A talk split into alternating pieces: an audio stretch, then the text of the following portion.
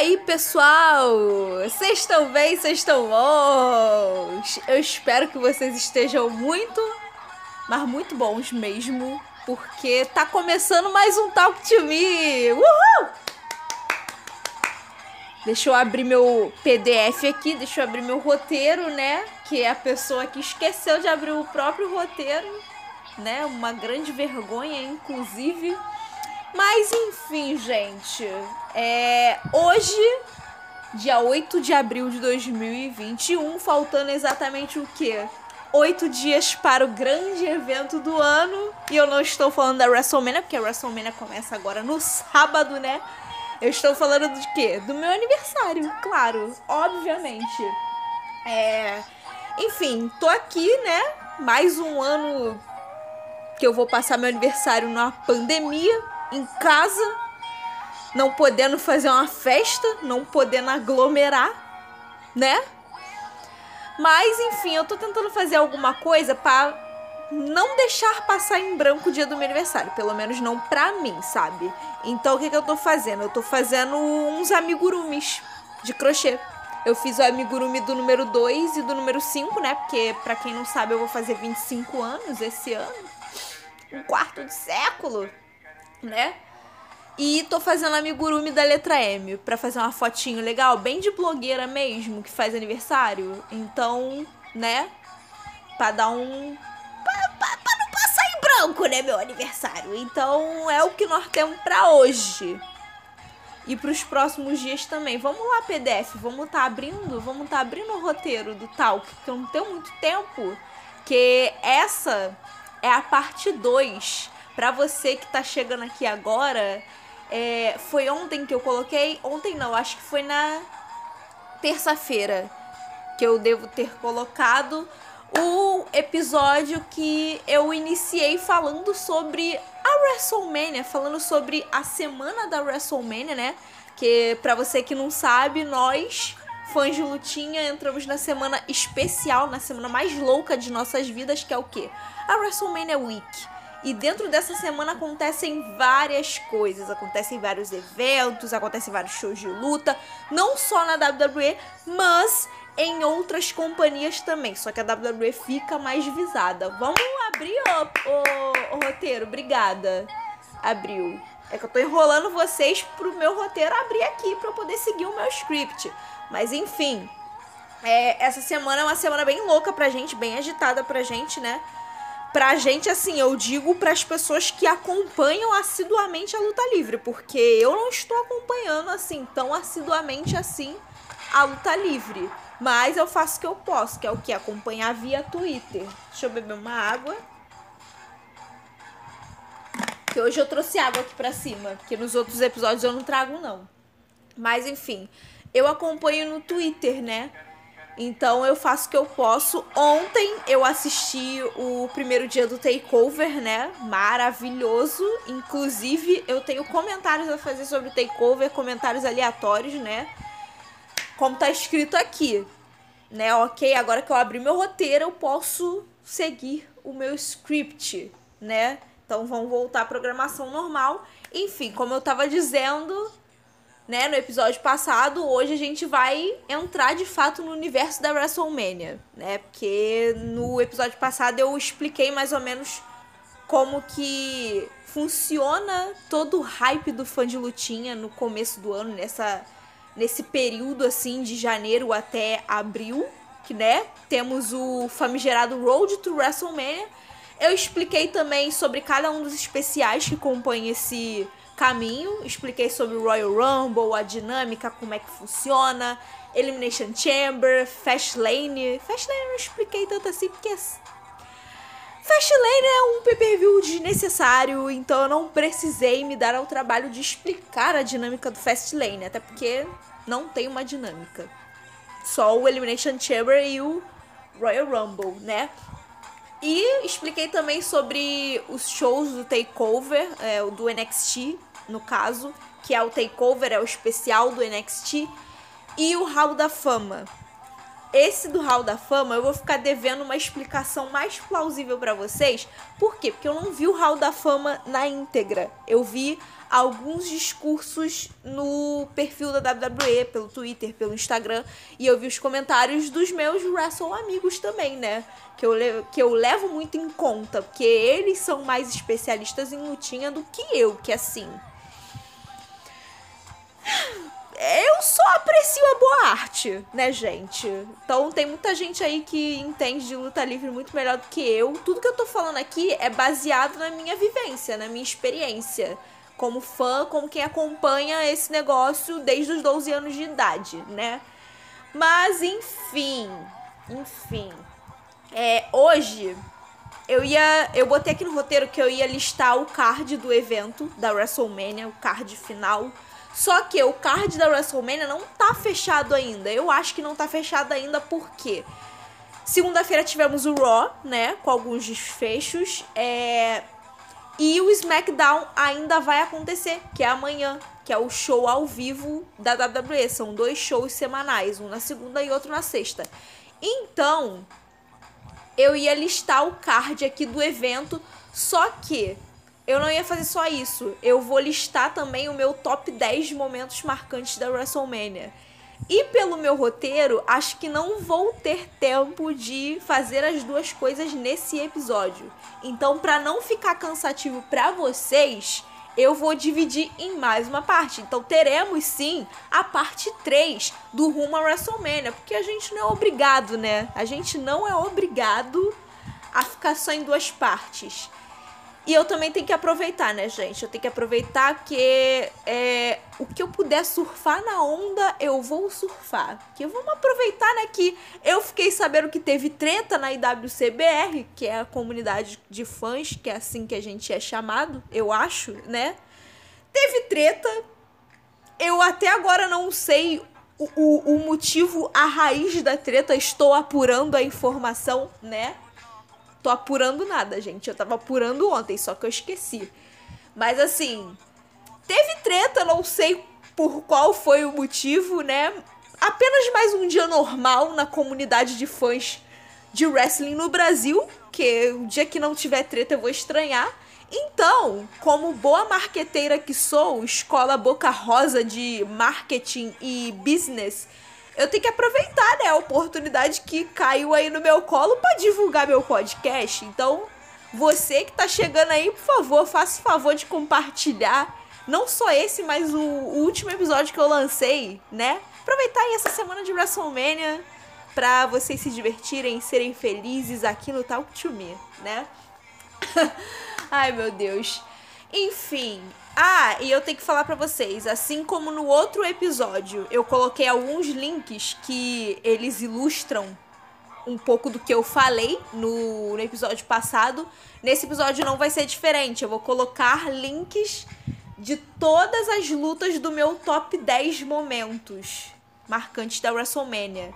E sim, são do canal oficial da WWE. Então eu vou disponibilizar esses links para vocês para ilustrar o que eu estou falando, para não ficar só nas minhas palavras e vocês terem a possibilidade aí de assistir e concordar ou discordar comigo, né? Mas enfim, voltando aqui. Antes de eu começar a entrar no assunto da WrestleMania, eu preciso tecer meus comentários aleatórios sobre o pay-per-view de ontem. Sobre o quê? Sobre o NXT Takeover, bebê que é maravilhoso. Eu tenho que ir no meu Instagram agora. Pera aí que eu tenho que ver o card que foi ontem, que eu esqueci, assim, mais ou menos, como foi o card de ontem. Mas assim, foram lutas maravilhosas. Tinha um tempão que eu não parava para assistir o pay-per-view do começo até o final. Assim, tanto tempo mesmo. Foi muito tempo que o Tomasso Ciampa, ele nasceu o cabelo na cabeça do homem. Cara, quando eu fui ver, o cara estava cabeludo. Cabeludo. O Tomás Champa tava parecendo o quê? Um senhor de 75 anos, um tiozão, né? É. Mas assim. Foi maravilhoso o pay-per-view de ontem. A gente teve umas lutas assim. Cara, é o NXT, né, gente? O NXT entrega pra gente, o NXT ele serve muito em luta. Não é à toa que eu falo que é a divisão principal da WWE, né? Como eu expliquei para vocês no episódio passado, o NXT ele é como se fosse a categoria de base da WWE, que a gente divide em NXT, que é o roster secundário, entre muitas aspas, e o roster principal, que é o plantel da WWE, que fica no Raw e no SmackDown, né? Que eu digo que para mim é invertido. Para mim, o roster principal está no NXT. O lugar onde entrega show de qualidade pra gente, por isso que eu recomendo para vocês. Assi se for assistir alguma coisa relacionada à WWE, comecem pelo NXT. Vocês não vão se arrepender. O NXT é um celeiro de talentos que assim, eu oro todo santo dia para que ninguém seja promovido ao main roster ali sabe? Porque não é legal. Não é legal você ser promovido do NXT para o roster principal dentro da WWE é sinônimo de tristeza. Vai por mim, vai por mim. Eu vou explicar isso futuramente no episódio, no episódio não. Quando o pessoal da taberna me chamar aí para falar sobre WWE, eu vou explicar para eles, porque tem muita coisa que eu não vou poder falar aqui, porque eu tenho que guardar pra fazer o conteúdo pros meninos, pro Nelson e pro Iago. Quando eles me chamarem lá, eu tenho que ter algo para falar. Eu não posso ir vazia, né, gente? Alô, pessoal da taberna, um beijo pra vocês. Posso fazer um jabá amigos da taberna também, gente. Você que tá aí, que não sabe nem do que, que eu tô falando. O que, que é tal de taberna do banco? Taberna do Banco é um podcast que fala sobre tudo, sobre assuntos da vida, sobre BBB, sobre vários temas muito legais. Os meninos dão aula, inclusive, e eles fazem lives na Twitch. Se eu não me engano, é todo dia. Todo dia.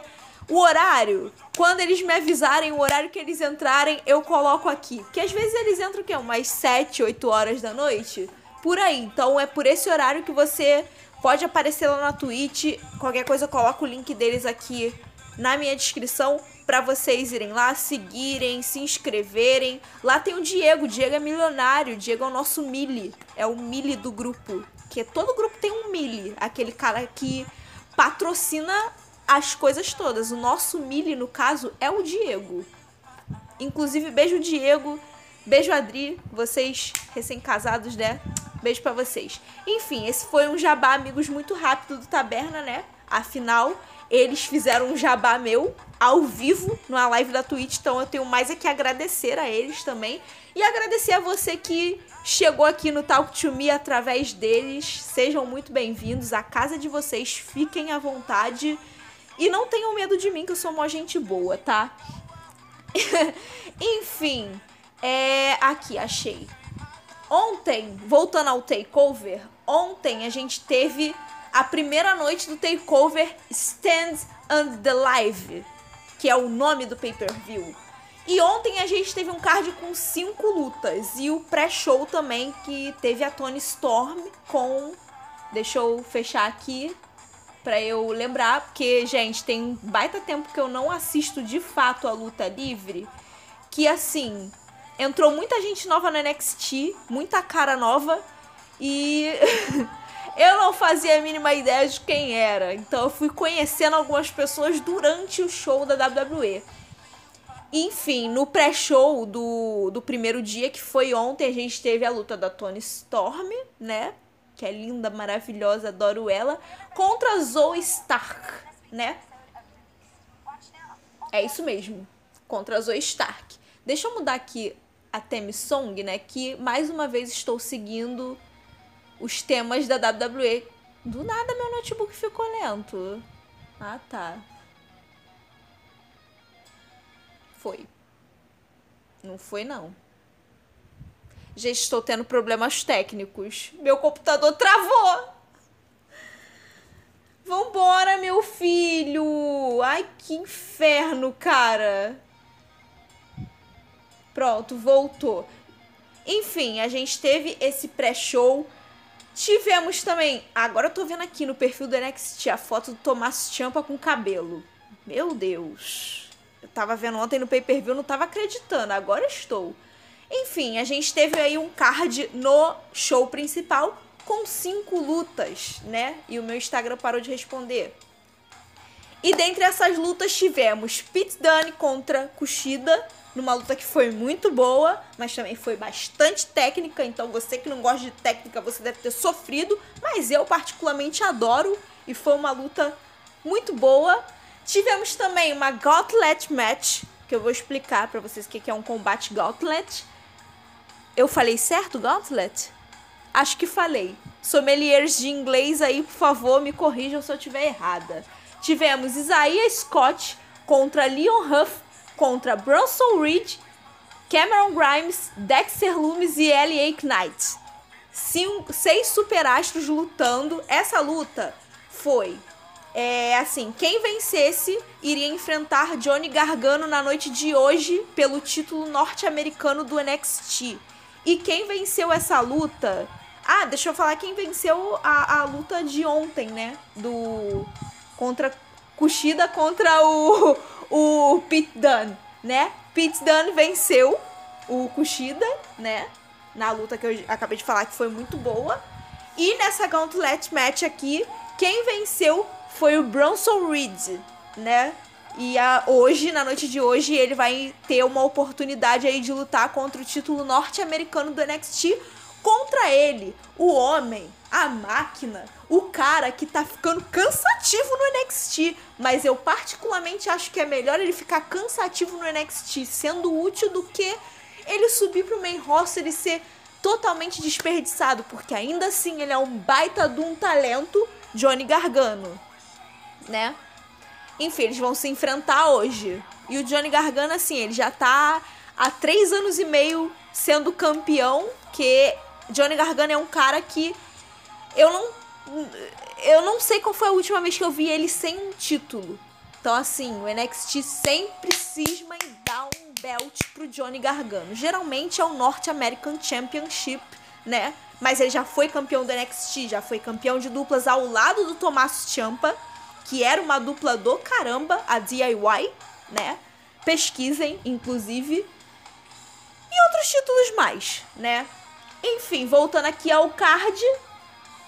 A outra luta que a gente teve ontem foi pelo NXT Tag Team Championships, que é o título de duplas do NXT, que foi o que? MSK é, contra Griseled, Grisled Young, Grisled Young Veterans, tá? Meu inglês é péssimo. Contra Legado del Fantasma.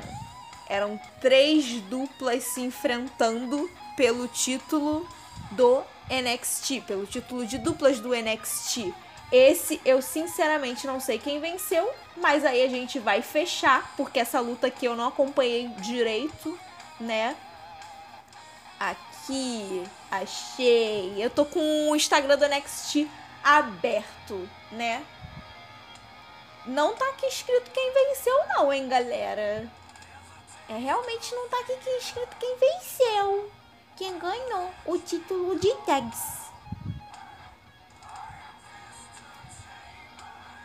Ah, caraca, tá tocando a Avenged. Eu nem sabia que a Avenged era, foi tema da WrestleMania. Mas enfim, gente, depois eu vou ficar devendo essa da de duplas, quem venceu, né? Que aqui eles ainda não postaram nada, mas realmente foi uma luta que eu quase não prestei atenção. Deveria, deveria, né? Mas não, além de eu não ter quase prestado atenção, que eu tava ocupada fazendo uma outra coisa enquanto eu tava assistindo, a minha internet teve um momento que caiu, né? Enfim, e aí a gente foi ontem para os combates principais da noite, que foi o quê?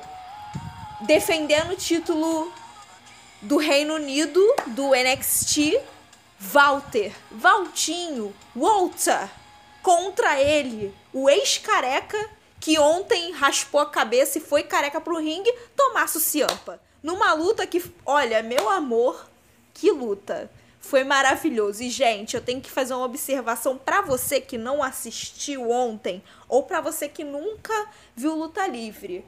Assim, algumas coisas da luta livre, elas são ensaiadas de um modo que é, cause o mínimo de dano possível, sabe? Quando eles estão lutando lá. Tem muita coisa que não machuca. Agora, tem coisas, tem golpes na luta livre, tem coisas que acontecem na luta livre que são reais.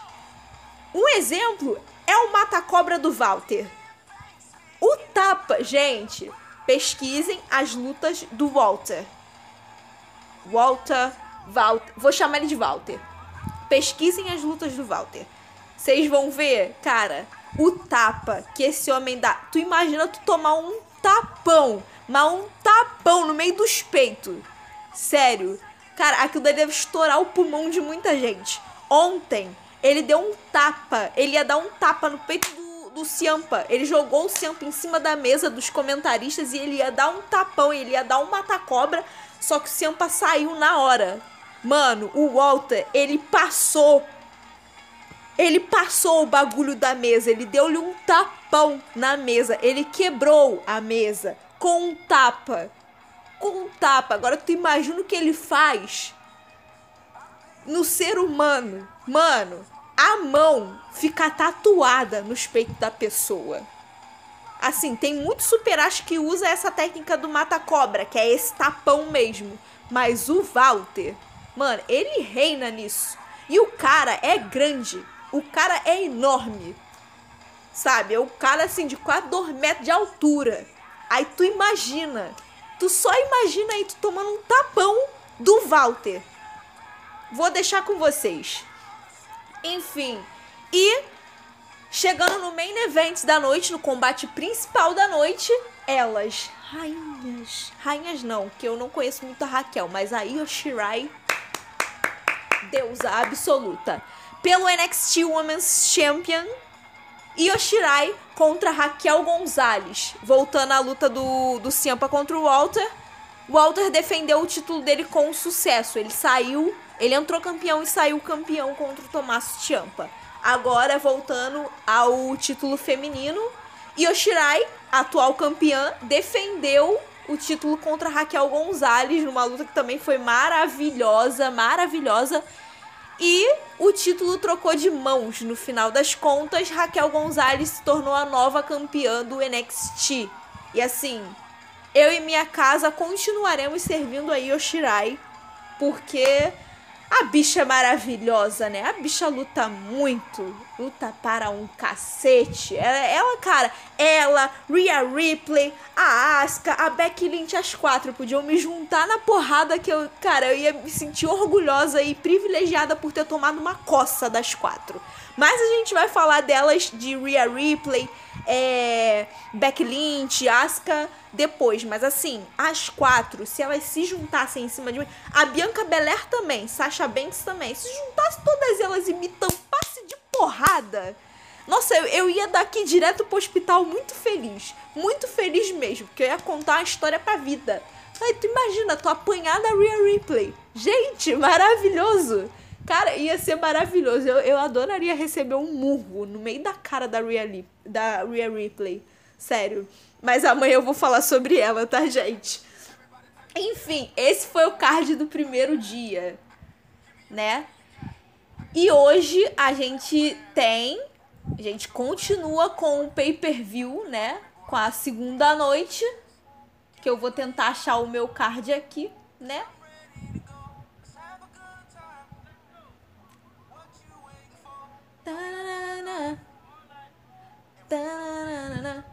Ah, hoje, gente. Calma aí, é porque tá no meu celular isso. Meu Deus, gente, meu Deus. Tá gravando ainda? Tá gravando ainda. Eu vou achar aqui o card de hoje. Mas hoje, hoje é um dia, hoje é um dia muito especial. Por quê? Porque Mozão vai lutar. Mozão, quando eu falo Mozão, é o Mozão Finn Balor. Deixa eu procurar aqui. Meu Deus, cadê? Tá vendo, gente? A gente voltou pro modo normal do, do Talk to Me. Voltamos para o modo normal do Talk to Me. Que é o quê? Que é o modo improvisação. O modo que não tem roteiro, né? E o modo que eu fico aqui enrolando vocês até cansar. E até eu achar o que eu tenho que achar, porque eu tô perdida. Estou muito perdida.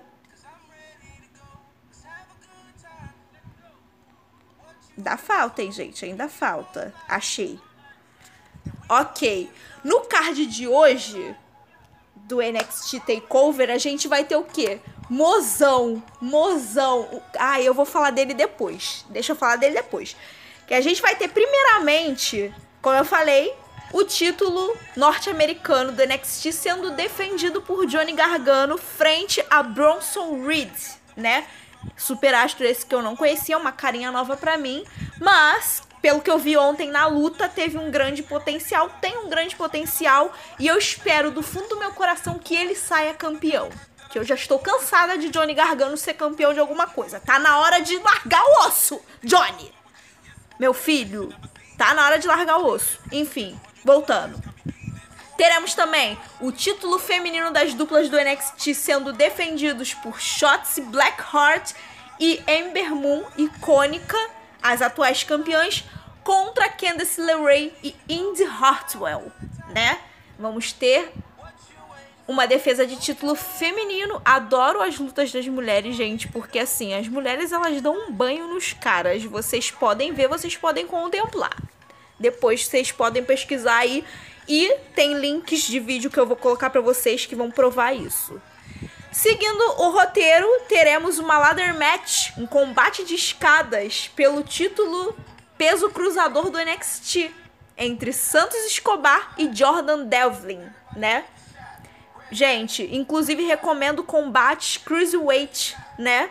Título peso cruzador. O que é o título peso cruzador? São superastros com estatura um pouco mais baixa e um peso bem mais leve. Ou seja, são caras que são acrobatas. Então, nesses tipos de luta, é, entre pessoas da categoria Cruiserweight, vocês vão poder ver. Cara, vocês vão poder ver muita acrobacia. É, vocês têm que prestar muita atenção porque eles são rápidos demais, muito rápido. Mas, cara, eles dão um show. Eles dão um show. Então eu recomendo, inclusive, vocês assistirem combate entre Cruiserweighters, entendeu? Nem sei se eu falei certo. Mas enfim, e fechando a noite, ele, o homem, o cara mais gostoso dessa terra que eu, olha, meu Deus do céu, eu me derreto de amores por ele. Ele é lindo, ele é maravilhoso, ele é talentoso, ele é gostoso. Eu vou falar que ele é gostoso 500 mil vezes porque ele é gostoso, ele é um grande gostoso. Ai, homem esse que se ele chegasse na minha frente e falasse, Michele, eu quero te pegar, eu não ia, cara não ia nem, nem ter como responder. Eu ia me jogar nos braços dele. Eu ia falar: minha resposta é sim para tudo que você pedir, cara. Pra tudo. Absolutamente qualquer coisa que ele me pedir, eu direi que sim. Eu farei sem titubear, tá? E ele vai defender o seu título do NXT contra Karrion Cross. E de quem eu estou falando? Do amor da minha vida inteira fim, maravilhoso, mozão, pessoa que eu amo, Belor. Eu tenho que bater palma. Eu tenho que bater. Gente, vocês não estão entendendo. Vocês estão chegando aqui agora e que estão se situando a respeito da luta livre, desse mundinho, pá. Cara, assim como ontem eu falei que eu tenho ódio gratuito do Brock Lesnar, vocês precisam saber do meu amor eterno pelo Finn Balor. Sério, eu tenho um top crush da WWE que é assim. São homens bonitos, são homens maravilhosos, são homens gostosos, mas ninguém, ninguém, nenhum deles supera a gostosice, o excesso de gostosura do Finn Balor. Palmas de novo palmas de novo. Gente, esse homem, ele merece o mundo inteiro. O mundo inteiro. Abaixo dele só tem o Adam Cole, que é outro colírio pros meus olhos. Mas o Belo, gente. Ai, meu Deus, eu tenho até pensamentos impróprios com o Belo. Meu Jesus amado. Vamos parar. Vamos parar, Michelle, que eu falo de Belo, dá um negócio aqui. Ai, maravilhoso. Maravilhoso maravilhoso, lindo, gostoso demais. Eu amo, eu amo, eu amo. Enfim. Ai, meu Deus. Eu até esqueci o que, eu ia falar agora. Ah, eu tenho uma observação. Vou voltar aqui. Eu tenho uma observação para fazer sobre o último episódio, que eu esqueci de falar, que era um detalhe muito importante sobre o Royal Rumble. Que é o quê? É, quando eu falei no começo que todo ano a gente fica numa expectativa de quem seria, quem vai ser o número 30, quem vai entrar por último na Royal Rumble Match, ela tem um porquê, ela tem uma razão de existir. Porque assim, todo ano é, ou uma lenda volta, faz o seu retorno triunfal, como foi no ano passado com o Edge, mas o Edge não entrou em, com, como número 30, mas ele fez o retorno dele ou algum superastro que já está há muito tempo afastado dos rings por causa de lesão. Então a gente fica nessa expectativa. O Royal Rumble também, essa parte do Royal Rumble, ela ajuda no hype dos fãs. Porque todo ano a gente fica naquela especulação. Quem é que pode voltar? Quem é que pode fazer isso, aquilo? Porque, né, gente, são 30 pessoas lutando. Então, nem sempre vão ter 30 lutadores ativos na WWE para lutar. No caso do Royal Rumble feminino, né, na versão feminina do Royal Rumble, não tem 30 superestrelas ativas que, que estão lutando todos os shows semanais. Não, então eles precisam trazer superestrelas do passado, grandes talentos, as, as lendas do passado, para complementar esse número. No card masculino não é tanto assim, porque tem um número considerável, né? Mas no feminino, tô colocando como um exemplo, é o retorno de lendas é maior, né? Tanto que, tipo, no primeiro Royal Rumble teve muita lenda que voltou. Teve Mick James, teve a Michelle McCool, que foi maravilhosa. Maravilhosa, ela foi a que mais eliminou gente no Royal Rumble. Ela passou o rodo. Perfeita. Jacqueline, é, Molly Holly, Beth Phoenix, Kelly Kelly, enfim, várias pessoas aí que a gente sempre gostou muito, que a gente sempre admirou, que tiveram um talento maravilhoso e que tiveram uma contribuição muito boa em ringue, né, na história da luta livre e que voltam. Então a gente fica nesse hype. Então é basicamente por causa disso. Eu tinha que falar desse detalhe, porque depois que eu acabei de gravar e postei o episódio, eu fiquei tipo, meu Deus, eu não falei disso eu não falei disso. Mas enfim. É isso. Comentei sobre o, o Royal Rumble, comentei sobre o Takeover, né? Me exaltei um pouco, né? Como vocês puderam ouvir, como vocês puderam contemplar, né? E agora, com 32 minutos, por isso que eu falei que a gente tinha que ter uma terceira parte aí, né? Porque não vai ser possível botar tudo no mesmo episódio. Mas enfim, agora a gente vai entrar de fato no assunto WrestleMania, no universo da WrestleMania. Hoje eu vou falar sobre. Vou dar aqui meu top 10 sobre momentos que marcaram a minha trajetória como fã de lutinha quando o assunto diz respeito a WrestleMania. Então, eu separei um top 10 aqui e vocês podem ficar tranquilos que eu vou colocar os vídeos, os links para ilustrar cada um desses momentos desse top 10, né? Então para vocês verem e concordarem e discordarem, como eu tô dizendo. E aqui eu botei um bônus também, né, para fazer a alegria do Nelson e do Iago, que são fãs de John Cena, né? Então eu tive que colocar essa para eles, mas no final eu falo. Enfim, vamos para o nosso top 10, né? E o nosso top 10, eu vou começar de 10 para cima, do décimo pro primeiro lugar, tá, gente? É, eu falei no episódio passado que eu ia falar muito sobre Kofi Kingston aqui no, no nesse episódio de hoje. Mas, quando eu tava fazendo o top 10, quando eu tava concatenando os momentos, eu percebi que tem um nome que, assim, vai dominar o top 10. E o nome dele é Undertaker, o nosso coveiro favorito. Sim, cara, não tem como você falar. Não tem como a gente falar de WrestleMania sem falar do Undertaker. Que o homem é incrível e vocês vão eu vou explicar para vocês no decorrer do top 10, né? Deixa eu colocar uma música aqui que acabou a playlist. Acabou a playlist. Não, não é isso. Cadê? Cadê? Não é aqui também. Deixa eu botar outra janela. Não é aqui. É aqui. Pera aí, gente, só um minutinho, tá vendo?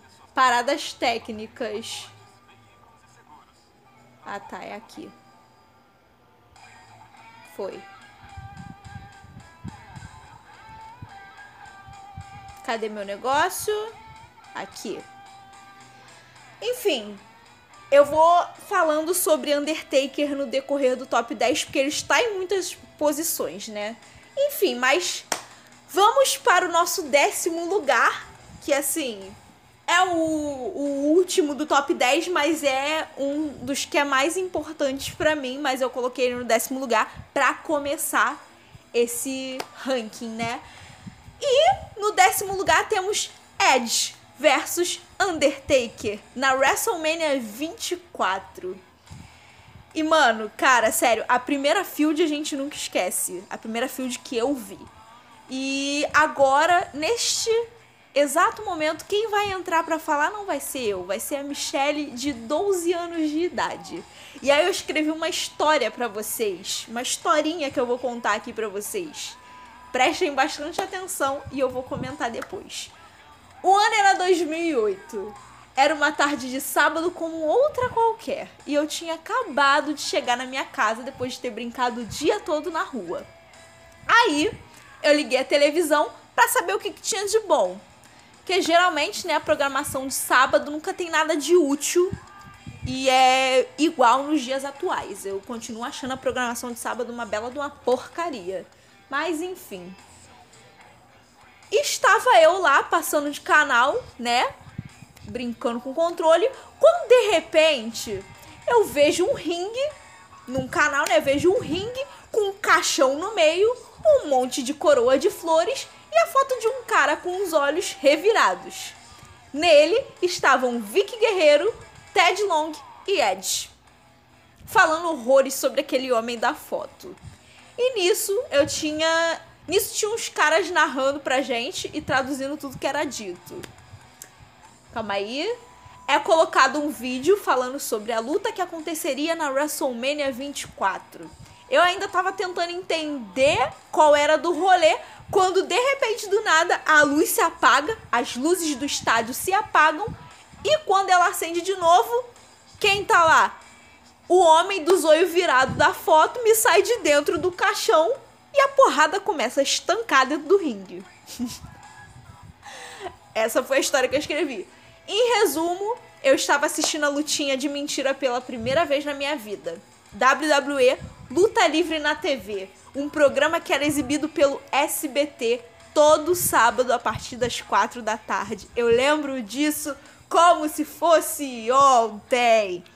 Mano, você que tá me ouvindo agora e acompanha a lutinha há muito tempo, ou você acompanha a lutinha desde 2008 especificamente, quero te informar que sim, você faz parte da geração SBT que foi uma geração marcada por este grande programa maravilhoso com comentários de Jarbas Duarte e Michel Serdan, né? Todo sábado eles faziam a narração em PTBR pra gente, né? E todo sábado eles esse programa trazia um resumo, né, do que foi o Raw, do que foi o SmackDown pra gente. E, mano, esse programa era sensacional. Foi o meu primeiro contato com a luta livre que eu tive. Foi ali que eu comecei a me apaixonar pela luta livre e gostar desse universo. Então, essa rivalidade em específico do Edge contra o Undertaker, cara, foi maravilhoso para mim. Foi o meu primeiro contato. Foi tipo de cara. Eu abri, eu liguei a televisão e tava esse cenário que eu descrevi para vocês ali. E, sério, foi maravilhoso. Apesar de eu ter um pouquinho de medo do Undertaker no começo, né? Porque ele faz aquela virada de zoio, a pupila dele desaparece, tá, gente? É sério. É um bagulho intenso. E, cara, não tinha como eu não ter medo do Undertaker. Até porque, né? Que pessoa, que lutador que escolhe ter a marcha fúnebre pra ser seu tema de entrada. Porque o Undertaker tinha dessas. Ele tava ali, era o personagem Deadman dele. A versão Deadman dele. Mas no decorrer desse top 10 eu vou explicar para vocês um outro, uma outra personalidade do Undertaker aí que eu gosto bastante também. Mas enfim, vamos para o número 9. Posição número 9, The Rock versus Steve, é, é Stone Cold Stone Cold. Meu Deus, eu enrolei minha língua. Deixa eu beber uma água. E voltar. Em nono lugar, The Rock contra Stone Cold Steve Austin. Falei certo. Enfim, gente. Vocês sabem quando eu falei no último podcast que tem algumas rivalidades que elas podem durar muito mais do que uma luta? E que a química do. Em que a química entre os dois lutadores ela pode ser tão forte, mas tão forte que a gente. que eles podem lutar 500 vezes e a gente nunca vai cansar disso.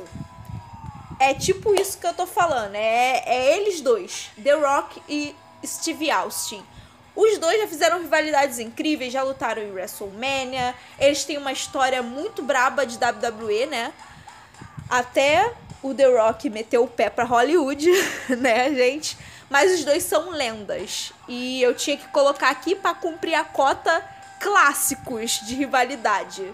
Mas eu gosto bastante das lutas dos dois, das promos principalmente, porque os dois eram arrasadores, né? Enfim, vou colocar o vídeo também da luta deles. Eu acho que tem dois vídeos de The Rock contra Steve Austin que eu vou colocar para vocês, para vocês sentirem a vibe. Eu acho que o Iago e o Nelson vão gostar também, porque tem o The Rock e é bem das antigas mesmo.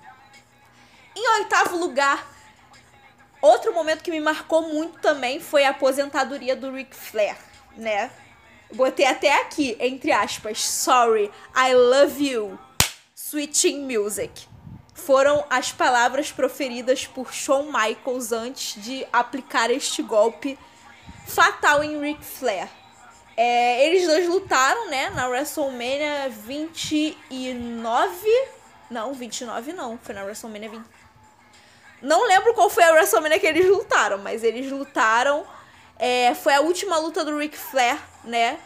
É, e foi muito marcante porque o Shawn Michaels é fã de Ric Flair e eles, né, fizeram meio que uma rivalidade, eles lutaram. E no final da luta, o Shawn Michaels preferiu essas palavras e teve uma carga emocional muito boa, porque todo mundo chorou quando ele falou I love you, sorry, I love you, pá! Switching music na cara do, do Flair. E, cara, eu botei aqui, essa é uma das lembranças que mais marcaram meus primeiros anos acompanhando luta livre. Cara, ver o Rick Flash chorando quebrou meu coração. Ver a luta, a luta em si, a vibe da luta em si, tipo, desde a entrada do Rick Flair e até todo mundo gritando Thank you Flair, todo mundo gritando Woo! Que é o gritinho clássico dele, né? Não só dele, mas da Charlotte. Que aí eu botei aqui embaixo. Observação: Rick Flair é o pai de Charlotte Flair que eu vou falar dela lá na frente também, ok? É, mas, sério, eu tenho essa imagem assim, na minha cabeça, no loop infinito dele se despedindo, né? Botando o roupão e todo mundo, thank you, Flair, thank Cara, aquilo dali foi de chorar, porque ele chorou, todo mundo chorou, Shawn Michaels dentro do ringue chorou. Foi a choradeira do cacete, mas, enfim, foi maravilhoso. Foi maravilhoso. O Ric Flair, ele é uma lenda que marcou uma geração. Ele é o 16 vezes campeão da WWE. Ele é o maior campeão de todos os tempos da WWE, ao lado de John Cena, que eu não sei quando, eu não sei como ele vai conseguir o 17º título da carreira dele passar o Ric Flair. A não ser que ele não queira passar e queira ficar empatado, mas eu não acho que isso vai acontecer. Mas enfim, Vamos para o top 7. Set, o sétimo lugar. Momento de exaltação de Daniel Bryan. E agora começa a falar também de outro nome que vai ser muito falado aqui, que é Daniel Bryan. Né? Eu botei aqui falar do combate triplo, né? Ele, ele lutou contra Randy Orton e Triple H, Triple H na WrestleMania 30 essa WrestleMania que foi fatídica para nós, né? Mas eu vou contar porque depois. É, foi o combate principal da noite, valendo a unificação do título peso pesado com o título da WWE. Ia ser a unificação dos títulos, que antigamente era dividido. Hoje também é dividido, mas teve uma época que era separado entre título peso pesado, o famoso e o mais bonito belt da vida, que é o falecido World Heavyweight Championship, e o título da WWE, campeonato da WWE. Então, teve essa esse combate também teve uma carga emocional, porque né, o Daniel Bryan foi superestima, foi subestimado, subestimado. Tem uma diferença, Michelle. Foi subestimado, muito subestimado, né? Aí teve toda a rivalidade entre ele, Triple H. Triple H, pra você que não sabe, é genro do dono da WWE. Ele é, ele é o atual CEO, CEO da WWE, né? Ele é marido da Stephanie McMahon, que é a filha do Vince. Então, desde aquela época ele já tinha assim um famoso tapetão, né? E o Randy Orton também entrou nesse meio e aí rivalizaram os três. Os dois não queriam que o Daniel Bryan entrasse no combate, mas o Daniel Bryan que tinha acabado de voltar de lesão foi persistente e foi lá e cara, venceu os dois. E se vocês verem, quando vocês forem ver esse combate no link que eu vou colocar para vocês, vocês vão ver a diferença de tamanho entre os três. O Daniel Bryan era basicamente um Davi ali no meio de dois Golias. E ele venceu e foi muito. Foi bastante emocionante, assim. Rolou uma lágrima. Que ver ele ganhando. Cara, tudo que tem Daniel Bryan é maravilhoso, não tem como dar errado. É isso. Ai, deixa eu beber uma água. Gente, tô 46 minutos tentando correr, hein, galera. Voltando aqui. E vamos para o nosso sexto lugar. Ai, meu Deus, o gatilho. Ai, sexto lugar. 21 a 1. Eu botei aqui no título. A quebra da lendária Streak de Undertaker. Ai, meu Deus do céu. Aí eu botei os tópicos aqui que eu tenho que falar, né? É. O que, que é, o que consiste esta streak de Undertaker? O Undertaker, ele tinha uma sequência de vitórias em WrestleManias. O Undertaker ele tem 30, mais tinha mais de 30 anos de carreira no wrestling, né?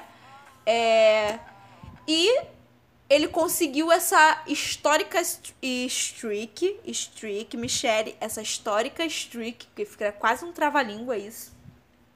Porque ele não perdia em nenhuma WrestleMania que ele ia para lutar. Até chegar ao WrestleMania número 30. Ai, mas deixa eu continuar a história da, da streak. Então, com o tempo, essa streak passou a ser um desafio para qualquer lutador tanto é que Shawn Michaels apostou a carreira dele contra a streak de Undertaker e perdeu. E ele teve que se aposentar, né? Foi um momento emocionante para todos nós também, mas foi isso. É aqui? Gente, espera aí, deixa eu ver se é, se é aqui o barulho. Acho que não. Não, não tô chamando aqui não. Deixa eu colocar a música. Pronto. É porque eu pensei que estivesse chamando aqui. Enfim, voltando a Streak. É... Perdi a linha de raciocínio. Enfim, virou um desafio para vários lutadores. Teve gente que apostou até a carreira, como Shawn Michaels, né? Mas ninguém conseguia vencer o Undertaker. Então essa streak foi virando um desafio, um desafio, um desafio. Muito melhor do que qualquer título, né? Que eu acho que a streak era o título que o Undertaker sempre disputava em todas as, todas as WrestleManias. Até chegar a WrestleMania número 30. E é aí que começa a minha indignação. Não se preocupem se eu começar a gritar agora. Porque eu vou gritar. Que Olha, toda vez que eu lembro disso, me sobe a raiva. Me sobe a raiva porque que tinha tanta gente boa para quebrar a streak do Undertaker, né? Que na WrestleMania 30 a streak foi quebrada. O Undertaker teve a sua primeira derrota em WrestleMania e foi para ninguém mais, ninguém menos do que o trash, o lixo do Brock Lesnar. Cara, olha, olha Brito, sinceramente, Ai, um dia eu vou fazer. Não, não é um dia não. Quando os meninos da taberna me chamarem para falar sobre WWE, eu vou falar sobre todas as cagadas que o Vince já fez sendo presidente da WWE, sendo dono da WWE. Eu vou listar. Nelson e Iago, vocês se preparem, que ai, vai ter um desabafo. Vai ter desabafo, mas enfim. Essa é uma das cagadas. Eu olha, isso foi um absurdo. Um ab... A quebra da streak em si já é um absurdo e é dolorido para qualquer fã. É um gatilho pra gente, é sério. Você que não sabe, você que não conhece o universo da luta livre, se tu chegar para qualquer fã de luta livre e falar 21 a 1, é, isso já é o suficiente para fazer a gente chorar e relembrar toda a tragédia. Porque isso foi uma tragédia. Mano, Brock Lesnar foi escalado para lutar contra Undertaker na WrestleMania e ele foi o escolhido para ter essa honraria de quebrar a streak do Undertaker. E aí eu me faço essa pergunta todo dia que mano, custava esperar mais um ano e fazer o Bray Wyatt, porque para mim o Bray Wyatt era a pessoa perfeita para quebrar a streak do Undertaker. Você pode discordar aí da sua casa, mas na minha casa, o Bray Wyatt, o Bray Wyatt, sim, ele mesmo. Se você não conhece o Bray Wyatt, pesquise, você vai saber do que, que eu tô falando e você provavelmente vai concordar comigo. Ele era o homem certo para quebrar a streak do Undertaker. Custava esperar um ano WWE para os dois lutarem e ah, e quebrar a streak do Undertaker de uma forma digna, de uma forma que. Ah! Enfim. Por que, que eu falo que o Bray Wyatt é um homem, era o homem certo para quebrar a streak do Undertaker? Por quê? Porque o Bray Wyatt, ele tem essa figura de, do horror, da bizarrice, né? Parecido com o Undertaker. O Undertaker tem essa vibe é, de morte, de melancolia, de né, trevas. Perto dele, o Bray Wyatt é a mesma coisa, sabe? Deixa eu ver se a internet caiu. E o Bray Wyatt é a mesma coisa, sabe? Então, pra mim, ele ter quebrado a streak, ele ser um homem certo para quebrar a streak, era válido porque ia ser meio que uma passagem de bastão, sabe? Do legado de horror, do legado trevoso, tá ligado? Então, cara, pra mim, essa é a minha opinião. Você pode discordar aí do seu canto, falar, ah, Michelle, mas tem gente melhor do que o Bray Wyatt pra quebrar a do Undertaker, parará, parará, pão duro. Beleza, respeito a sua opinião. Mas a minha, cara, é essa. Era o Bray Wyatt. Tinha que ser o Bray Wyatt. Que a luta deles dois na WrestleMania 31 foi muito boa. Você pode não concordar comigo também, mas eu achei muito boa bastante boa mesmo. Enfim, a streak, o importante é que o resumo é que a streak do Undertaker, ela marcou uma era para todo e qualquer fã de wrestling. Então, como eu falei pra vocês, é um gatilho pra gente. Se você chegar perto da gente e falar 21 a 1, a gente vai lembrar da imagem no telão lá, 21-1. E o Undertaker caído no ringue. É muito triste isso, sério, é muito triste. Eu odeio. Por isso que eu odeio o Brock Lesnar. A partir daqui eu comecei a odiar o Brock Lesnar, mas lá na frente, no top 3, vocês vão ver que eu odeio ele mais ainda. Vocês vão ver que meu ódio gratuito por ele não é à toa. Não é à toa, tá? Não é. Mas. Ai, vamos seguir. Vamos seguir o baile. Vamos seguir o baile. Em quinto lugar, falando em Undertaker, vamos falar da, entre aspas, aposentadoria do homem, né? Uma das várias tentativas de aposentadoria dele, porque, né, o cara. A WWE não tava deixando o cara em paz, não queria deixar o cara descansar em paz. O Undertaker botava todo mundo para descansar em paz. Tanto que no final dos combates ele falava Rest in peace. E fazia o sinal da degola. Mas ninguém falava pro Undertaker. Não tinha quem falasse pro Undertaker. Undertaker, está na tua hora. Rest in peace. Descansa, homem. Descansa. Tu já enterrou muita gente. Agora tá na sua hora de descansar. Ninguém falava isso pro Undertaker. Ele queria se aposentar? Queria. Mas o Vince nunca deixava o cara se aposentar porque ele era necessário, né? Mas enfim, isso é uma coisa que a gente vai falar depois.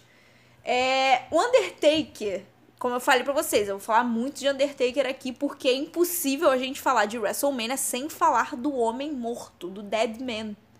Que, cara, ele tem anos de carreira, uma carreira histórica, uma carreira brilhante. Teve a streak lendária, aposentou várias, vários superastros, ele enterrou muita gente, ganhou títulos E, cara, ele foi construindo a carreira dele até chegar no status de lenda. Ele já era uma lenda muito antes dos tempos atuais, mas. Cara, ele é um mito. Não tem como. Se tu for falar com todo fã de lutinha, eles vão em algum momento falar sobre Undertaker. Como eu falei aqui no começo. Ele foi uma das, um dos primeiros super que eu tive contato quando eu comecei a assistir luta livre. Fiquei com um pouco de medo dele? Fiquei. Mas depois, sério, gente, eu não lembro qual foi a entrada. Foi na WrestleMania 30. Foi na WrestleMania 30 que teve a entrada dele, tipo, a entrada incrível dele. Ele saindo do meio da fumaça e um monte de pessoas zumbis estendendo as mãos. E, cara, eu preciso colocar o link dessa entrada para vocês assistirem, para vocês saberem do que eu tô falando. Gente, vai passar de uma hora de podcast. A gente vai passar de uma hora de podcast. Ai, ai, enfim. É isso, gente. É, cara, não tem como você explicar muito o Undertaker. Você tem que vivenciar a carreira dele. É isso. E essa, essa tentativa de aposentadoria dele que eu tô falando foi da WrestleMania 34. Foi da WrestleMania. 34 não, foi da WrestleMania 33. Minto. Foi na WrestleMania de Orlando, quando ele lutou contra o Roman Reigns, né? Numa No Hold Barred. Que seria basicamente o último homem de pé, um combate. Vou colocar aqui a, a musiquinha. Gente, a música parou do nada, cara. Não é parceiro. É para continuar.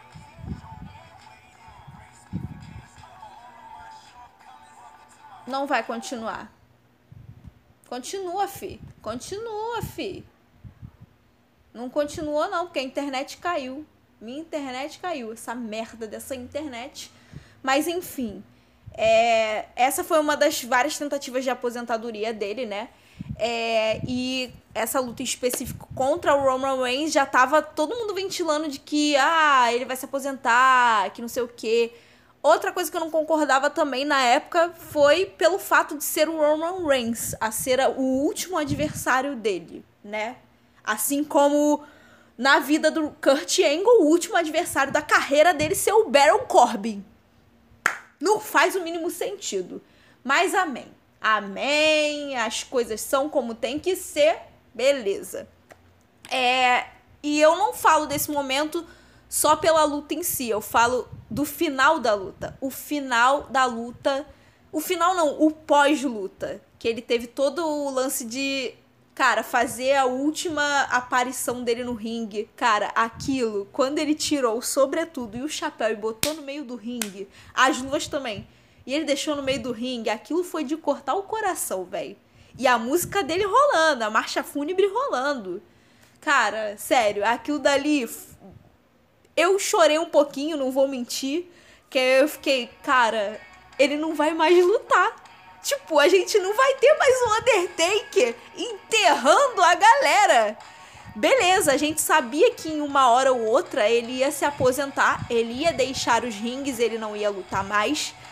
Mas sabe quando, é como eu falei ontem, sabe quando a gente tá preparado para algo acontecer e quando acontece a gente fica, ainda assim a gente fica chocado? É tipo isso. Entendeu? A gente fica balançado, ainda mais quando se trata de Undertaker, né?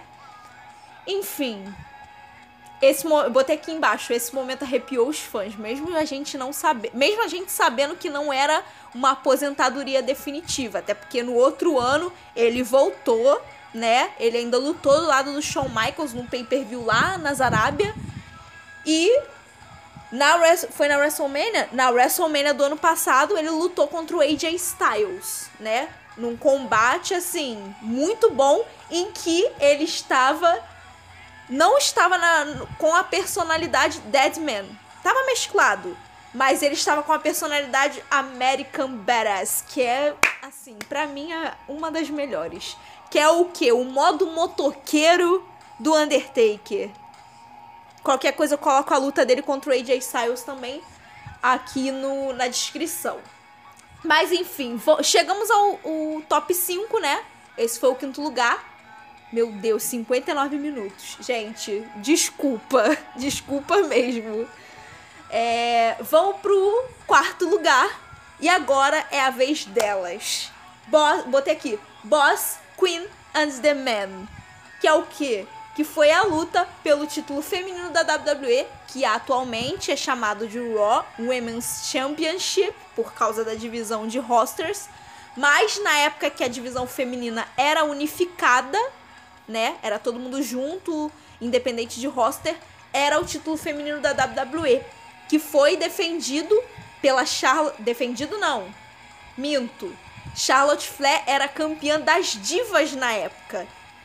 Essa luta foi na WrestleMania 32, onde tivemos Charlotte Flair, filha de Ric Flair, Sasha Banks e Becky Lynch num combate triplo valendo esse título. Por que não foi uma defesa de título da Charlotte?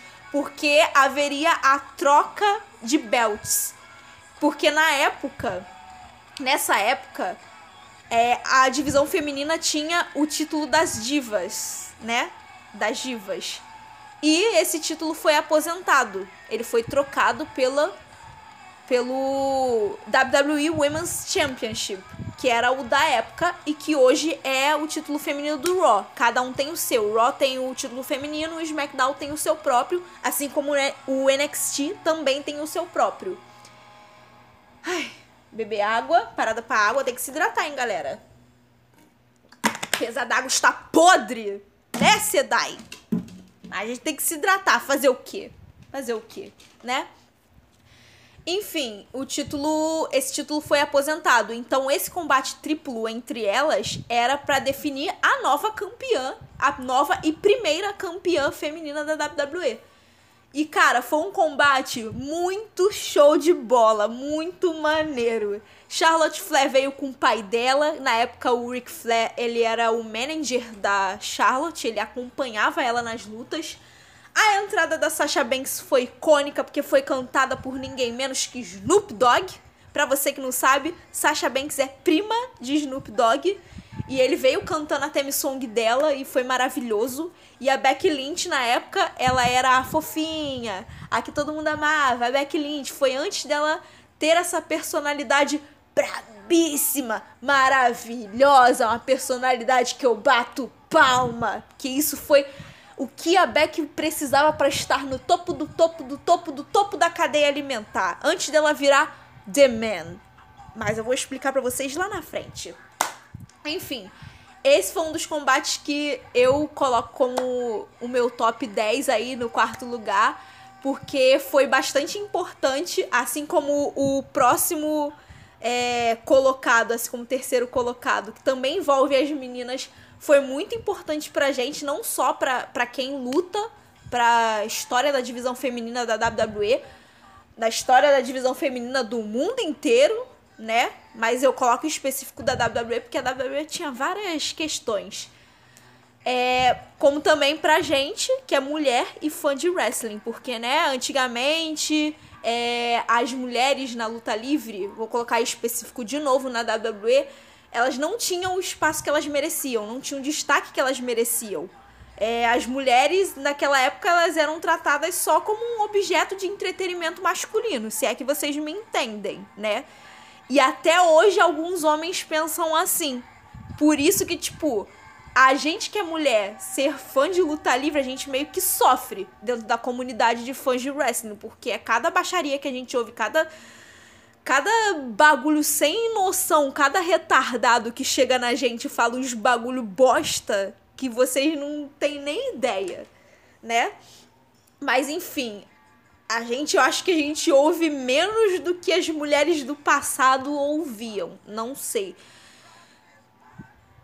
Assim dizer. Mas, enfim, é, as mulheres elas eram tratadas só como um objeto de entretenimento. Então, assim, elas não tinham tanto tempo de tela nos shows né? E o tempo de tela que elas tinham, elas eram objetificadas, elas eram sexualizadas, sabe? É... Do jeito que vocês estão entendendo aí, galera. Era tipo um conteúdo muito zoado que faziam com as meninas. Tipo, tinha a luta de. É, tipo, festa do pijama. Era chamada lingerie match que era a guerra de travesseiro, e se você batesse na sua companheira, ela tinha que tirar uma peça de roupa. Isso dentro do ringue, gente. Teve situações dentro do ringue que rolavam dentro do ringue, as promos, que, cara, eram constrangedoras pra gente ouvir. Pra gente ouvir, pra gente ver.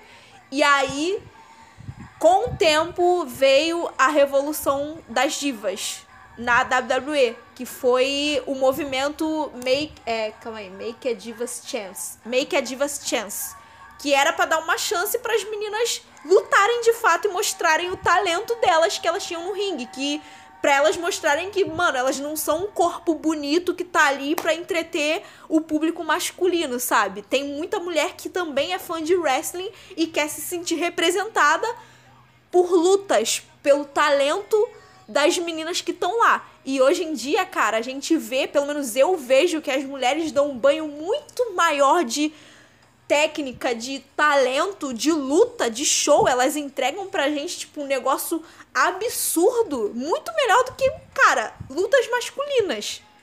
Tipo, eu posso citar várias. Eu posso citar essa luta, eu posso citar a próxima luta que eu vou colocar no top, no top 3 aqui, que é o, o que foi main event feminino da WrestleMania 35, né? Posso colocar o War Games feminina do NXT. Cara, o Iron Man match, que foi entre a Sasha Banks e a Bailey. Cara, muita luta, muita luta. Harry na Cell entre Charlotte Flair e, e a Sasha Banks. A Becky Lynch, cara, olha, tem muitas lutas femininas que dão um banho. Um banho nos caras.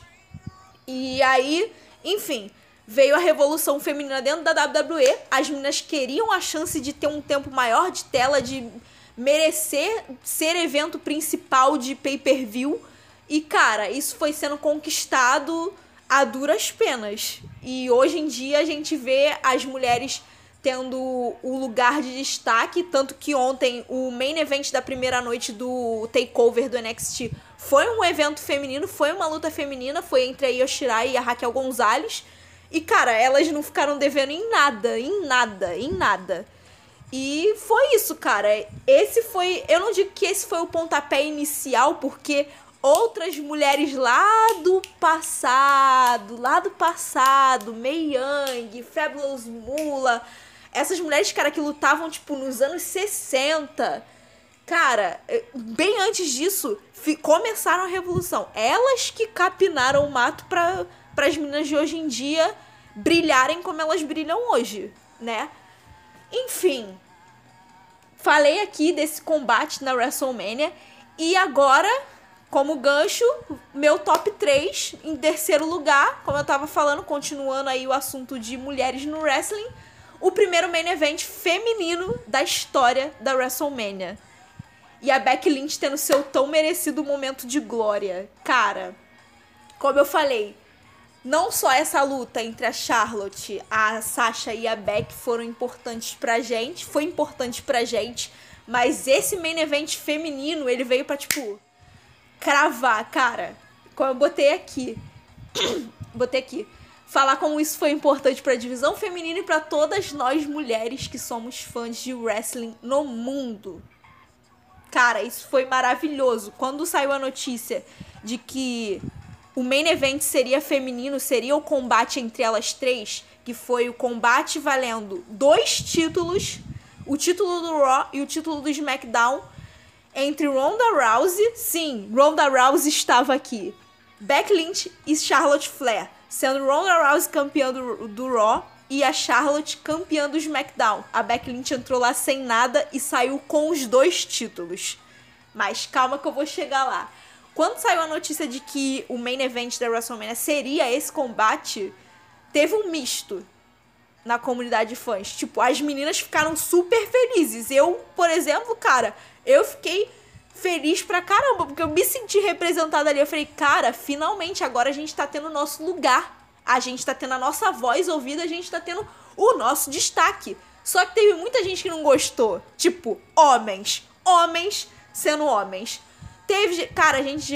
Olha, ouvia-se de tudo. De todo e qualquer tipo de comentário. Tinha fã se descabelando porque ia ter mulher lutando no evento principal Cara, vocês acreditam que tinha homem se descabelando porque não ia ver o Brock Lesnar no evento principal? O Brock Lesnar! O Bro Brock Lesnar! Ah, pelo amor de Deus! Cara, eu olhava os comentários e falava, pelo amor de Deus, gente! Pelo amor... Cara, vocês ficaram cinco anos... Cinco anos tendo Brock Lesnar no evento principal. Vocês ficaram cinco anos engolindo, goela abaixo, Roman Reigns ganhando título no evento principal. Agora vocês vão reclamar porque tem mulher lutando? Ah, vão a merda, né, meus amores? Vão a merda. É só isso que eu tinha que dizer. Então, mano, sério. A gente uh, ouvia-se de todo qualquer tipo de comentário, mas o importante é que, cara, o grande passo foi dado. Tipo, a já tinha dado o passo de, de ter um, uma luta feminina fechando um Raw sendo o evento principal de um show semanal da WWE, que é o Raw, que é o principal show, é o que eles dizem, né?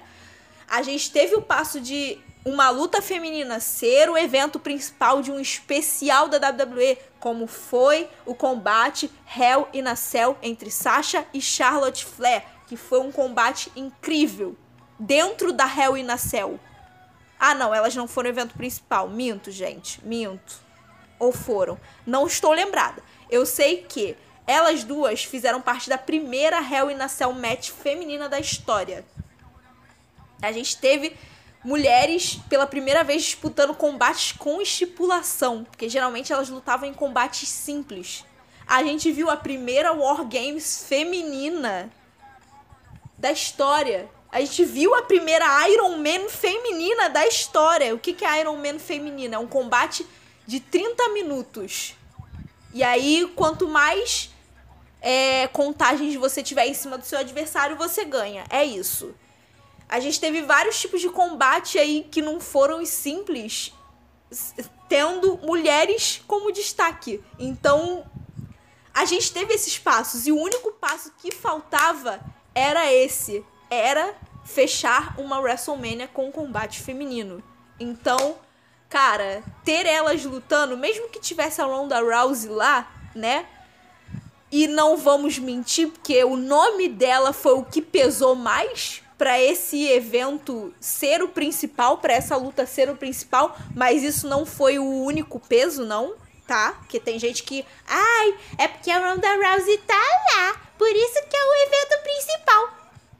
Era só um detalhe, tipo, pesou, pesou, mas, cara, o talento das três, eu falo das três mesmo, que eu tenho que dar o meu braço a torcer e reconhecer a evolução da Ronda Rousey dentro da luta livre. Porque quando ela entrou, quando ela foi contratada pela WWE, eu tive muito. Cara, eu fiquei receosa pra caraca. Porque eu fiquei com medo dela ser um Brock Lesnar versão feminina. De, tipo, só aparecer quando convém e roubar o título de quem merece. Como o Brock Lesnar faz.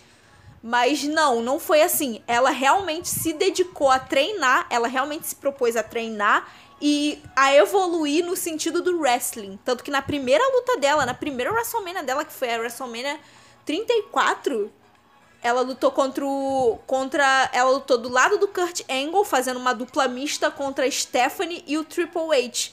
Cara, ela mandou muito. Ela mandou muito pra uma primeira luta. No, num campo que pra ela não era tão conhecido, porque ela veio do UFC, ela veio de um lugar onde a porradaria é verdadeira.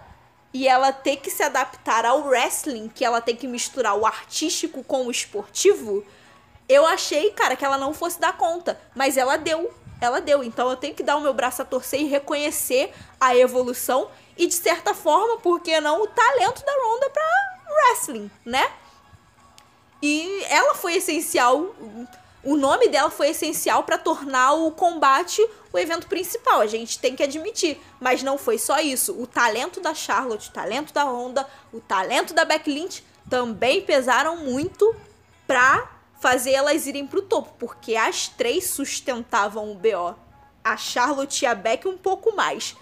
Mas assim, as três sustentavam o BO de ser o evento principal. Até porque Charlotte, gente, a Charlotte ela é ela já não é mais uma novata, ela é uma veterana entrando no patamar de lenda, porque ela é filha de uma lenda. A Becky Lynch também. A Becky Lynch faz parte da, do grupo aí de For Horsewoman, do NXT, que veio junto, né? Sou sei. Que veio junto, então, tipo, ela já tava vindo de uma sequência muito boa, que aquele ano foi maravilhoso pra Becky Lynch. Desde que ela fez o, o heel turn dela, que ela mudou a personalidade dela. O que tava faltando pra Beck era isso, mudar a personalidade, virar uma heelzona, vilãzona do cacete. Depois ela mudou um pouco a personalidade, se ajeitou ali e conseguiu achar o, o, o perfil dela dentro daquele cenário e ela virou o topo do topo do topo, cara. A Beck também para mim é uma lenda maravilhosa, tudo que ela faz dentro e fora do ringue para mim linda, incrível. Inclusive, ela é tão incrível que ela não cabe numa só, ela teve que parir uma criança, né, para continuar o legado de perfeição, não é mesmo? Pena que é filho do Seth Rollins, mas tudo bem. Enfim, é, esse evento, essa luta em si, eu coloquei no top 3 justamente por essa carga, por esse peso. Que era o peso de, da representatividade pra gente que é mulher dentro do wrestling. Porque só a gente sabe que a gente ouve nesse meio, as tretas que a gente tem que se envolver e os absurdos que a gente que a gente recebe de comentário e de, de coisa, tipo, a gente tem que ficar manobrando o homem que acha que a gente não sabe o que a gente tá falando porque a gente é mulher e a gente não pode gostar de luta, né? Sendo que, cara, tem muita mulher nesse meio que tem mais propriedade para falar de wrestling do que eles. Cara, é muito ruim você ter a sua opinião invalidada só porque você é mulher, tá? Mas enfim, a gente segue aí esmurrando os machos escroto da comunidade de fãs da luta livre. E, meu filho, é aquela. Atura ou surta. É isso. Enfim, chegamos ao nosso top 2, hein? Uma hora e 16 minutos. Meu Deus, meu Deus. Do episódio. Cara, o episódio mais longo que eu tenho é o da minha festa de 15 anos. Será que esse vai passar? Não sei. Amanhã tem mais, hein, galera? Amanhã tem mais. Vamos para o top 2, que é o quê? O retorno do Daniel Bryan aos rings e a sua primeira WrestleMania pós-retorno. Como eu falei, tudo que tem Daniel Bryan não tem como ficar ruim, sabe? Como eu falei no último episódio, é o Daniel Bryan, ele vai estar no combate triplo na WrestleMania contra Edge e Roman Reigns. Eu falei para vocês também que essa luta em si, ela tem uma carga emocional, porque cada um vem de uma história de superação e contei, né, a história do Daniel Bryan, que ele teve que se aposentar por lesão. E ele ficou aí dois anos e meio, se eu não me engano, fora dos rings. Até que em 2016 ele anunciou a volta dele. E cara, 2016 não. Foi em 2018. 2016 foi quando ele se aposentou. Em 2018. E cara, a volta dele foi incrível. Como eu falei para vocês, arrepiou todos os fãs, tem uma carga emocional muito boa, porque, tipo, eu posso falar porque eu acompanhei Daniel Bryan dentro e fora do ringue. E, velho, ele sofreu. Ele realmente sofreu por estar fora daquilo. Ele falava, vivia falando que era como se tirasse um pedaço dele, como se tirasse um pouco da vida dele, porque ele ama a luta livre. E ele não queria parar naquele momento. Ele estava sentindo, se sentindo incompleto, né? E ele voltou, ele conseguiu dar a volta por cima, ele fez os esforços que ele tinha que fazer e ele conseguiu dar a volta por cima. E ele veio e fez aquele discurso maravilhoso, onde na frase final ele falou: lute pelos seus sonhos, seus sonhos lutarão por você, que é uma frase que eu levo pra minha vida inteira. Obrigada, Daniel Bryan, por isso. E depois disso, ele voltou a lutar numa WrestleMania. E cara, eu vou colocar o vídeo dessa luta também, que ele lutou ao lado do Shane McMahon, que é filho do dono da empresa, tá? Só pra deixar observado. É, contra Sami Zayn e Kevin Owens, que naquela época não eram rivais, eram amigos. E cara, a luta em si foi muito boa. Mas melhor do que a luta foi a entrada do Daniel Bryan naquela WrestleMania. Aquilo dali foi sensacional, foi sensacional. Todo mundo, você imagina uma plateia inteira. Ali devia ter quase 100 mil pessoas na WrestleMania. Todo mundo segurando uma plaquinha de yes, porque a entrada do Daniel Bryan é a música e ele vindo com chantes de yes, yes, yes, yes, e todo mundo fazendo junto. Cara, aquilo foi muito maneiro. Ele entrando no stage, ele vendo todo mundo recepcionando ele com som de yes, yes, yes. Ele tava incrédulo ali, que era a volta dele. Aquele momento era dele. E ele entrou no ringue e ele subiu no topo do ringue e ele começou yes, yes, yes, e o público inteiro indo junto com ele. Cara, aquilo dali foi muito maneiro. Foi muito maneiro. Assistam, vocês vão saber do que eu tô falando. Mas enfim, como eu falei, tudo que tem Daniel Bryan não tem como ficar ruim. E provando isso, é, esses dias surgiram vários memes, né? Dizendo. falando sobre o poder que Daniel Bryan tem em transformar qualquer coisa num combate triplo, né? Como eu disse, ele se enfiou lá no meio de Roman Reigns e Edge para lutar pelo título universal, assim como ele lutou contra Randy Orton e Triple H na WrestleMania 30, num combate triplo, né? Mas esses memes aí eu vou colocar para vocês depois, como eu falei aqui. E agora a gente chega finalmente no nosso primeiro lugar. E esse primeiro lugar também é especial para mim. Eu coloquei esses dois últimos, assim, como muito especiais, assim como o décimo lugar também foi. Tudo que tá aqui nesse top 10 foi de certa forma especial para mim, mas esse momento em específico, ele entra para a história da minha vida como um momento mais marcante, como um momento em que eu mais chorei assistindo lutinha. Porque eu chorei na streak do Undertaker quando quebrou. Eu chorei quando ele se aposentou. Eu chorei quando Daniel Bryan voltou, mas foram assim, poucas lágrimas. Mas nada parecido com este que eu vou falar agora, que é o nosso primeiro lugar do meu top 10. Kofi Kingston se torna campeão da WWE. Mano, sério. Nossa, minha voz tá ficando horrível. Bebeu mais água. Pronto. Cara, esse momento, ele merecia o primeiro lugar. Não tenho dúvida nenhuma. Quando alguém me pergunta qual é o melhor momento mais marcante para você de WrestleMania na sua vida, eu vou falar. É o Kofi Kingston ganhando o título da WWE. E por incrível que pareça, foi numa luta contra Daniel Bryan, que nessa época era um rio, não um babyface. O que, é um rio? É um vilão, não um mocinho. E, velho, como eu falei, tudo que tem Daniel Bryan não tem como ficar ruim. E o Kofi Kingston também. Kofi Kingston, ele é parte integrante de um grupo chamado New Day, que é composto pelo Xavier Woods e o Big E. Ele, o Kofi, ele é um dos maiores campeões de duplas da história da WWE. E é o cara que mais tem tempo de reinado com o título de duplas.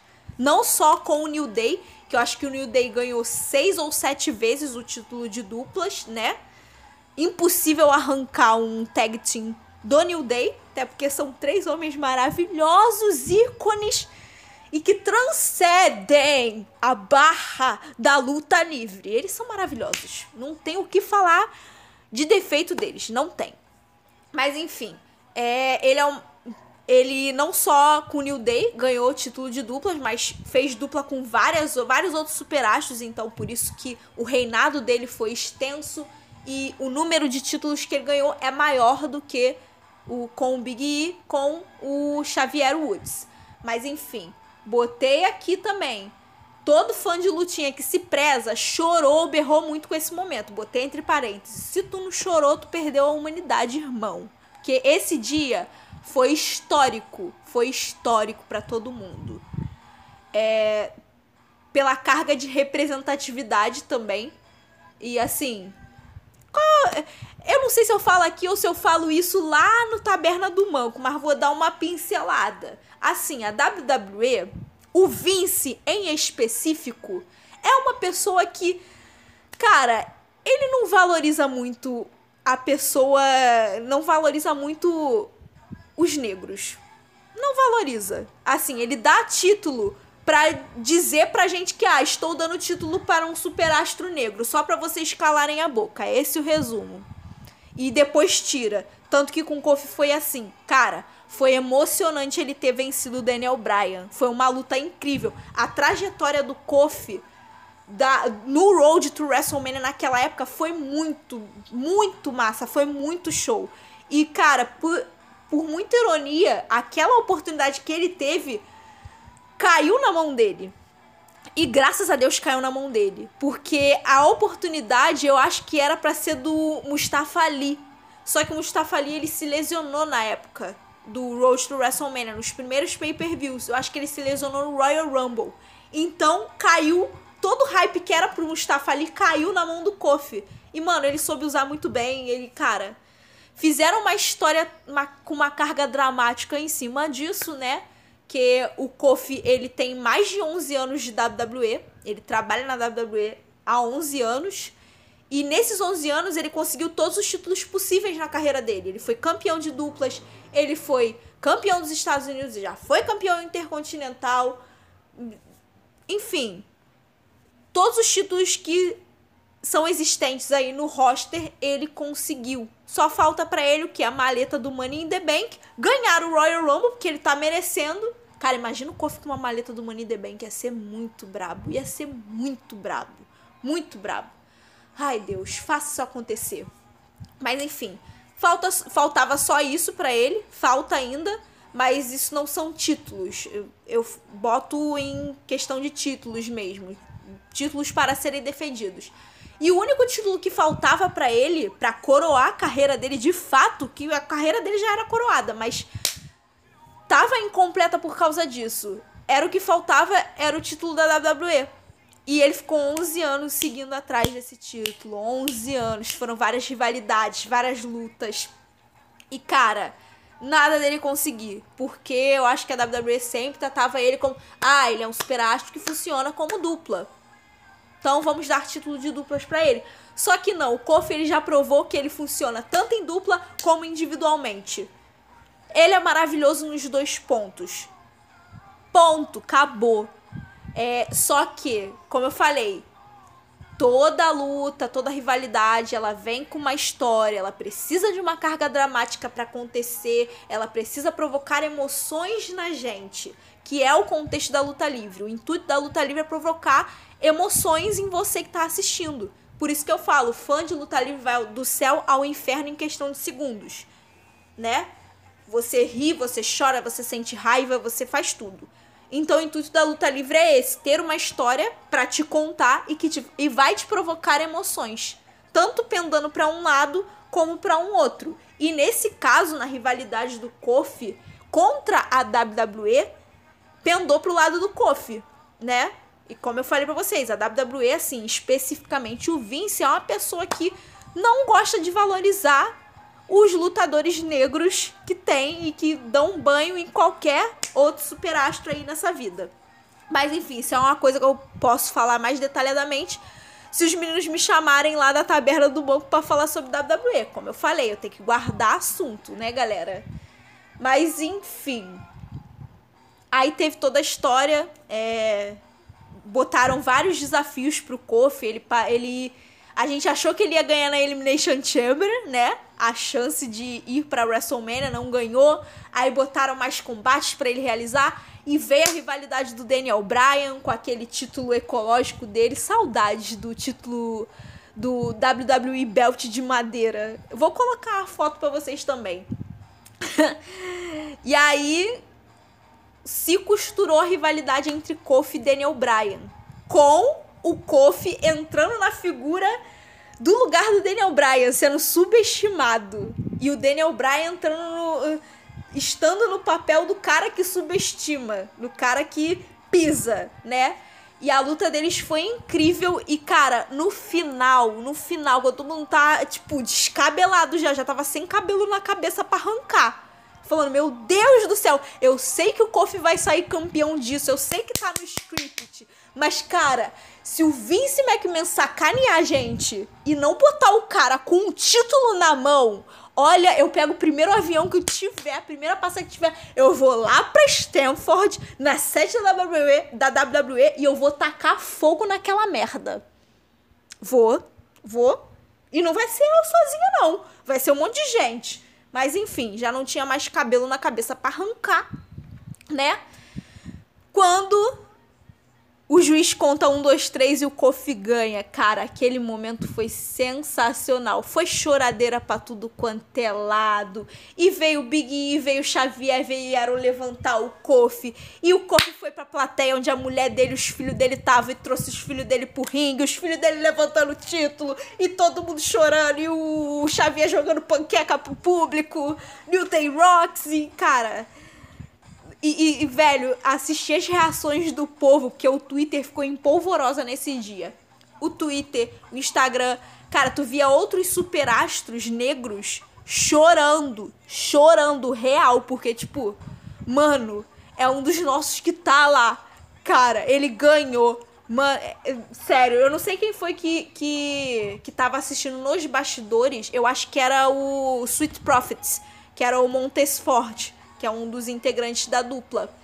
Ele chorou muito. Ele e eu acho que a Bianca Belair choraram muito. De emoção mesmo, pelo Kofi ter conseguido conquistar o título que faltava na carreira dele. Isso foi incrível, gente, foi incrível. Para mim é um dos para mim é o momento mais marcante de toda a minha trajetória de acompanhar a luta livre, acompanhar a WrestleMania e afins. E sim, com certeza colocarei este link para vocês aqui, né? Neste podcast para vocês verem e saberem o que eu tô falando e vocês aí me falarem o que, que vocês acham, né? Enfim, gente, é isso. Fechamos o top 10. Uma hora e meia de podcast. É, vou encerrar aqui, né? Eu espero que vocês tenham gostado. Hoje não deu para comentar o kart. Kart não, o card, né? Amanhã a gente vai comentar os cards, as lutas, vou falar sobre a segunda noite do Takeover que é hoje, vou falar de fim gostoso, mozão, Belor, com certeza, né? Mas enfim, é, é isso. Eu espero que vocês tenham gostado. Me desculpa por esse tempo de uma hora e meia. Me perdoa. Eu juro que eu vou tentar ser mais rápida no negócio, né? É, espero que vocês tenham gostado mais uma vez. E, cara, Acompanhem os links aí que eu vou colocar para vocês. Mandem feedbacks para mim, compartilhem esse episódio. E é isso, gente. Eu espero que vocês tenham gostado de novo, pela terceira vez falando isso. Agora eu vou almoçar, né? Porque eu tô morrendo de fome e eu não almocei, que eu tô gravando esse podcast na hora do almoço. É isso, gente. Um beijo pra vocês. Até amanhã com o nosso Rumo ao WrestleMania parte 3. Tchau, tchau.